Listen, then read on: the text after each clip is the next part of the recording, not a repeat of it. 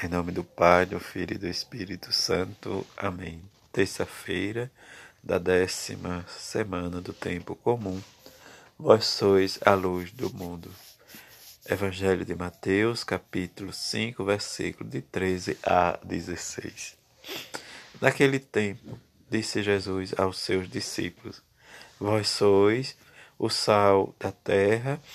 Ora, se o sal se torna insosso, com que salgaremos.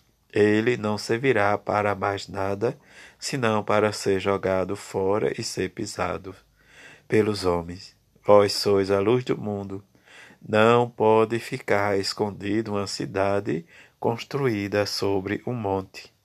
Ninguém acende uma lâmpada e coloca debaixo de uma vasilha, mas sim num candeeiro, onde ela brilha para todos os que estão em casa. Assim também brilhe a vossa luz diante dos homens, para que vejam as vossas boas obras e louvem o vosso Pai que está nos céus. Palavra da salvação, glória a vós, Senhor.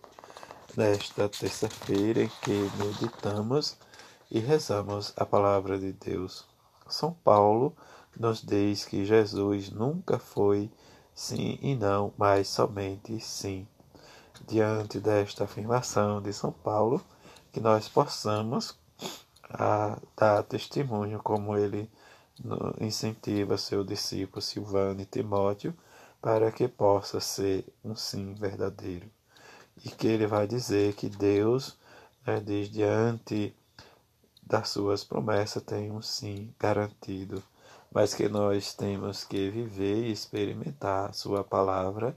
Né? Diz que o Espírito derrama em nossos corações, quer dizer, derramado, mas que possamos ter essa certeza da experiência com né, de seu Filho Jesus. Esta é a dinâmica da nossa vida em que possamos viver cada dia.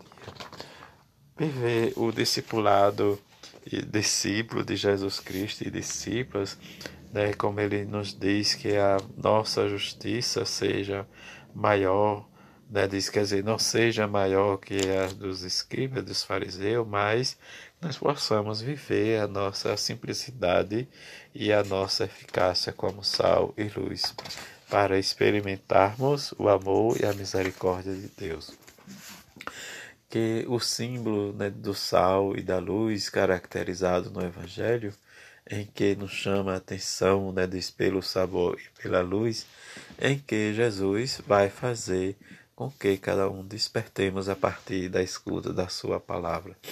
Jesus é quem ilumina o nosso caminho, em que Jesus né, diz, nos alerta cada vez mais para sermos iluminados por Ele e não pelas trevas, quer dizer, não ficarmos na escuridão.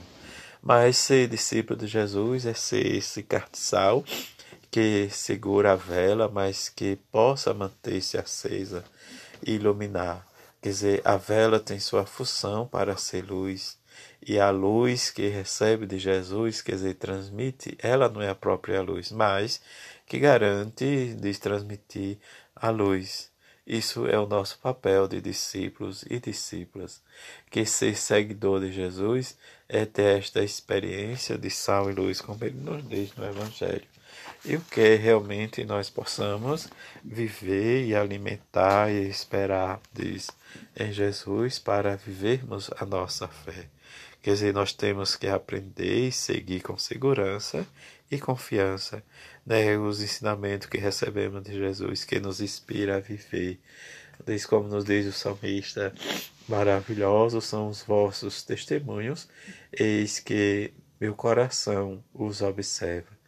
Mas também se tornar esta sal da terra e luz do mundo, para que possamos viver e manifestar diz a glória e o poder de Deus, a misericórdia, o perdão para sermos seta para os nossos irmãos e irmãs, em que nossa luz, né, diz pelo nosso batismo e a nossa confirmação no, pelos nossos sacramentos, mas ter esta certeza que andamos sempre com Jesus, mesmo também diante né, do testemunho dos santos, estes homens que deram a sua vida dizem prol do Evangelho de Jesus Cristo e que nos inspira né, a viver extraordinariamente uma sensibilidade para com os nossos, como possamos também olhar e viver de forma particular as nossas devoções.